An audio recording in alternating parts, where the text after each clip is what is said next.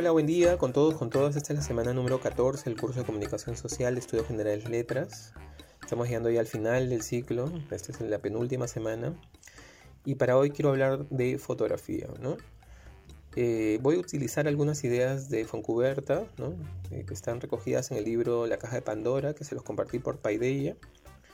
Y más que del producto, digamos, fotográfico, quiero hablar de la práctica fotográfica, ¿no? En tanto da cuenta de también digamos, una revolución tecnológica, digital, ¿no? Y cómo está impactado precisamente en la manera como producimos y consumimos imágenes, ¿no? Sobre todo pensando en que vivimos en un mundo hiperpoblado de imágenes, ¿no? Donde nuevamente producimos constantemente y consumimos constantemente fotografías. Lo primero tiene que ver, digamos, una primera idea, ¿no? Tiene que ver con el carácter representacional de la, de la foto. ¿no? La foto, todo lo que incluye la foto es un, es, digamos, un simulacro, ¿no? es un artificio, ¿no?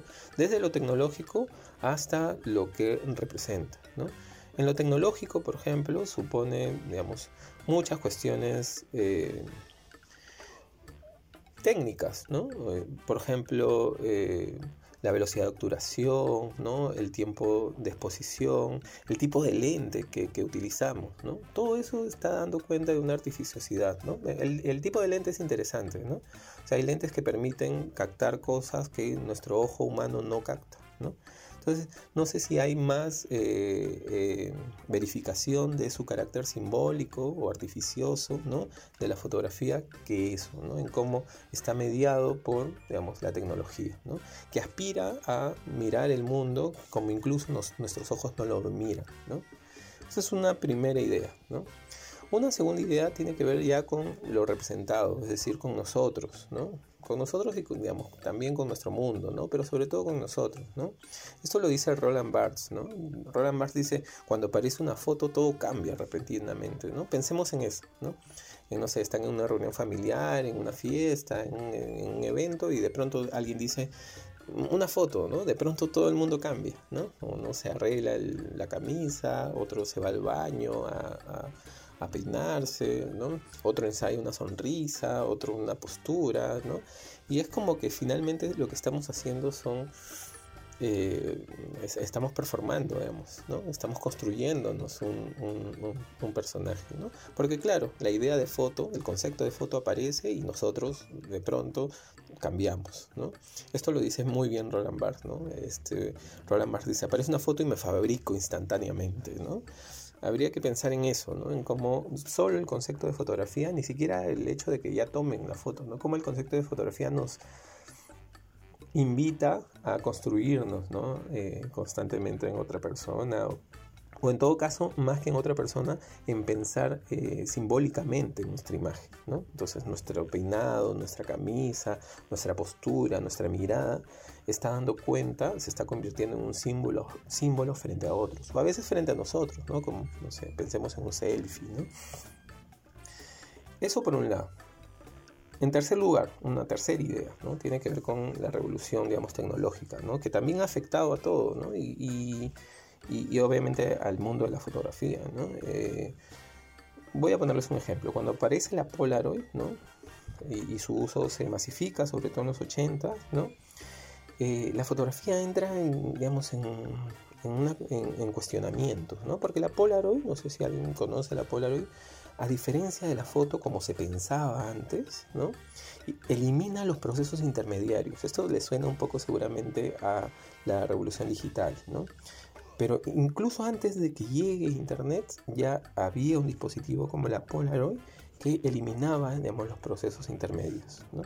Antes, si tú querías digamos, tomar una foto, o si querías tener una foto, tenías que comprar una cámara. No solo tenías que comprar una cámara, tenías que comprar un rollo fotográfico, tenías que insertar el rollo fotográfico en tu cámara, tenías un límite de tomas, ¿no? Eran 36, ¿no? Eh, y después de, tomar las fotos tenías que sacar el rollo, tenías que llevarlo a un centro revelado, tenías que esperar unos días, tenías que recogerlo y después de, pronto ya tenías tu, objeto, digamos, fotográfico. ¿no?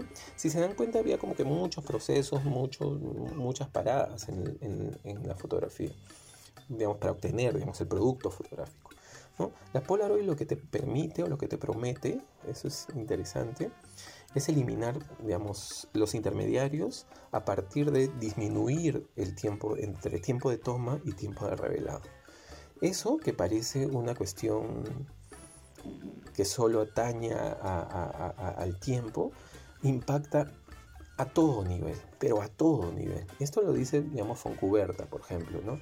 Dice, la foto, a partir de la Polaroid, ¿no? Pasa de una lógica de diversión familiar, ¿no? Y se convierte en una cuestión más personal de lo privado, ¿no? Lo representado y esto quizá puede, explicar eh, la selfie, ¿no? Como antes la foto sobre todo servía para retratar eventos sociales, matrimonios, bautizos, cumpleaños, fiestas, eventos, etcétera, que tenían que ver con la comunidad de lo social y cómo a partir de manejar, digamos, todos los procesos, el proceso de producción, pero también de revelado y distribución, hace que la foto empiece a mirar quizá a lo personal, a lo más privado, ¿no? ya no involucra a mucha gente. Es eso, que es un cambio tecnológico que impacta en, la lógica fotográfica, es algo que de pronto con Internet, digamos, se expande totalmente. Eh, eh, en la Polaroid aún estaba la idea de imprimir, digamos, el papel fotográfico. ¿no? Cuando llega eh, este, la foto digital, ya ni siquiera esa idea está presente. ¿no? Eso también es central. Habría que pensar entonces eh, eh, en eso, en, cómo la eliminación de los intermediarios ¿no? Cambia la narrativa propia de, lo, que contamos en, en, la narrativa fotográfica. ¿no? cómo los relatos digamos, más subjetivos se imponen a los relatos digamos, más comunales, sin, sin dejarlo, ¿no? La fotografía sigue siendo importante para los eventos familiares, mm, sociales, comunales, pero también em, se empieza a haber una indagación, digamos, de la propia subjetividad, Esto, nuevamente, a partir de una revolución tecnológica. Una cuarta idea tiene que ver con que esta digitalización de la fotografía también ha permitido masificarla, ¿no? no solo ha permitido que nosotros podamos hablar desde una narrativa del yo, sino también ha permitido masificarla y hacerla mucho más este, barata y, generalizada. ¿no? Ahora todos somos en realidad potenciales productores fotográficos. ¿no? Ahora, como dice Foncuberta, tomar una foto es una acción tan natural como rascarse la oreja. Y claro, la pregunta que surge a partir de eso es, ¿por qué en este mundo entonces en el que todo está fotografiado, en el que todos podemos ser fotógrafos, seguimos tomando fotos por montones? Y ahí las respuestas quizá sean lo, más interesante, ¿no? Quizá necesitamos confirmar la realidad, dice Foncuberta, ¿no?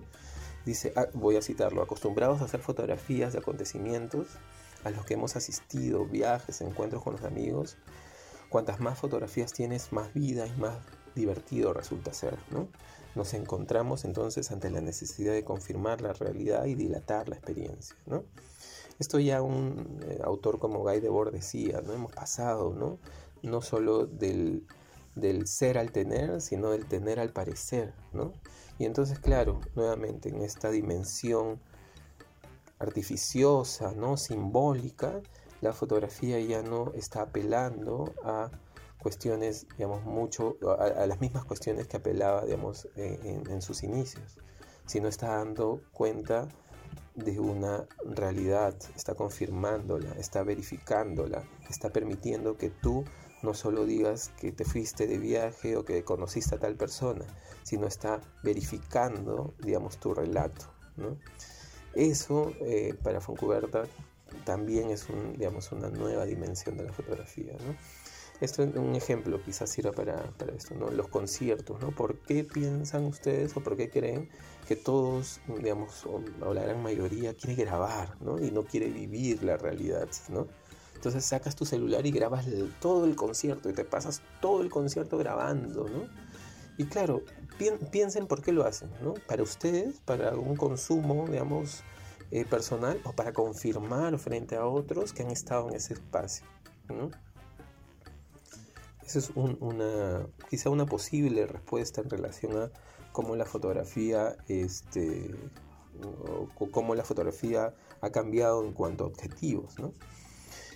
Y obviamente eh, la revolución tecnológica y digital ha hecho que haya, eh, existan algunas pérdidas, ¿no?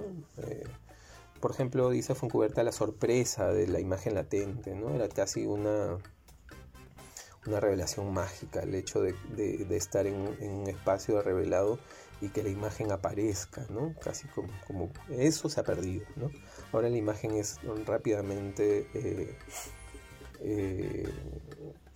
digamos, obtenida a partir de la, de tecnología digital. Se ha perdido un poco también, dice, la unicidad de la experiencia. Antes una foto era, era, un, era una toma menos, ¿no? Entonces, no sé, voy a poner un ejemplo. Cuando me fui de viaje de promoción al Cusco, tenía dos rollos de 36 eh, tomas. Entonces tenía en realidad solo 72 imágenes. Entonces eh, tenía que guardar algunas para cuando esté en Machu Picchu. Eh, y no podía tomar muchas fotos, ¿no? Ahora con el celular es como que puedo tomar las, fotos que, quiero, ¿no? No, ¿no? estoy pensando en eso, eso también se ha perdido. La, la, materialidad también se ha perdido, ¿no? Antes la fotografía, digamos, existía en tanto materialidad, en tanto, digamos, se configuraba en un álbum, ¿no? Su valor documental ¿no? también se ha perdido y su, la confianza en lo original. ¿no? Ahora, digamos, con toda la tecnología este, de, digamos, disponible para, para variar las fotografías, para cambiarlas, para de alguna manera intervenirlas, también incluso la confiabilidad digamos, de, la, de la foto se ha perdido. ¿no? Eh, y, y esta es una, digamos, idea final con la que quisiera eh, concluir, ¿no? En, en, pensar en, digamos, si hemos perdido tantas cosas, ¿no? En relación a la fotografía, como se, se, se pensaba, digamos, desde sus inicios, ¿qué es lo que hemos ganado, ¿no? Voy a decir un par, un par de cosas, pero, digamos, esta discusión debería, debería, debería continuar, ¿no? En clase o en relación a a, lo que podamos discutir el, hoy día lunes o, el miércoles. ¿no? Eh, ¿Qué es lo, que, qué es, qué es lo que, se ha ganado, ¿no? además de lo que se ha perdido? Voy a mencionar, como les digo, dos, dos eh, características. La primera es la ubicuidad. ¿no? Es decir, eh, aparentemente la fotografía puede dar cuenta de todos los espacios posibles, ¿no? Está presente en todos los espacios posibles y puede confirmar la realidad a partir de este, justamente la creación y la producción de, este, estas imágenes. Esto, por ejemplo, el periodismo y, la comunicación audiovisual lo tienen muy presentes. Eh, y lo otro tiene que ver con una suerte de, y esto ya lo hemos dicho, eh, lo, he adelantado, con una suerte de codificación mucho más rápida de las imágenes. ¿no? Eh, pensemos en un mundo digamos, sobrepoblado de imágenes, en las que consumimos constantemente imágenes, cómo decodificamos estas imágenes, ¿no? cómo las leemos. Y claro, lo que sucede ahora es que las leemos mucho más rápido. ¿no? Y entonces hay elementos, y esto, digamos, mm, Facebook lo, lo, lo, está haciendo cada vez mejor, ¿no? A partir de la inteligencia artificial, ¿no? Leer imágenes más rápido, habría que pensar en cómo esta lectura, ¿no? tan rápida, tan, este, tan instantánea de las imágenes está, está afectando o está cambiando también nuestro, propia, nuestro propio consumo, nuestra propia dinámica de consumo, que es una dinámica mucho más efímera, mucho más rápida, menos reflexiva, poco crítica entonces es como que las imágenes aparecen una tras otra y ya no importa si aparece, digamos, un, atardecer en la playa, un día de vacaciones, un muerto ensangrentado, un niño, digamos, eh, eh, en un accidente, ¿no? De pronto hay un equiparamiento de las imágenes, ¿no? En tanto hay una sobreproducción de estas imágenes, ¿no? Y claro, las vemos como un continuo, ¿no? Y ya no nos detenemos a pensar en que efectivamente o evidentemente una puesta de sol, un día de playa, ¿no? Es distinto a, digamos, cientos de muertos eh, regados o a partir de un atentado terrorista o etcétera, etcétera, ¿no? De pronto en un mundo en donde aparecen muchas imágenes, donde hay una sobreproducción y un sobreconsumo de imágenes, el impacto que nosotros, o el impacto que tienen sobre nuestra mirada, también se hace evidente. ¿no? Esta es una idea, digamos, sugerente y les pediría eh, seguir dándole, dándole vueltas eh, a, hablar de fotografía. Seguramente vamos a seguir discutiendo sobre esto el, miércoles. Eh, y seguramente ahora también, pero nuevamente piensen, o sea, hemos la, la, fotografía ha perdido muchas cosas, ¿no? ¿Qué es lo que ha ganado, ¿no? O cuáles son las características de, de la fotografía en la actualidad, ¿no? Les propongo dos, ¿no? Una suerte de ubicuidad, ¿no? Que tiene que ver con la idea de cartografiar, digamos, fotográficamente todo el mundo. Esto lo, sabe bien Google Street View, ¿no? Y por otro lado, cómo esto impacta en nuestra reflexión a partir del consumo de estas imágenes. Cómo hay un equiparamiento, una homogeneización ¿no? en relación a eh, nuestra propia mirada crítica y reflexiva de estas imágenes. ¿no? Eso eh, es todo por hoy. Nos vemos en, en, un rato, nos vemos y escuchamos en un rato y les deseo que tengan un buen día. Chao, chao, chao.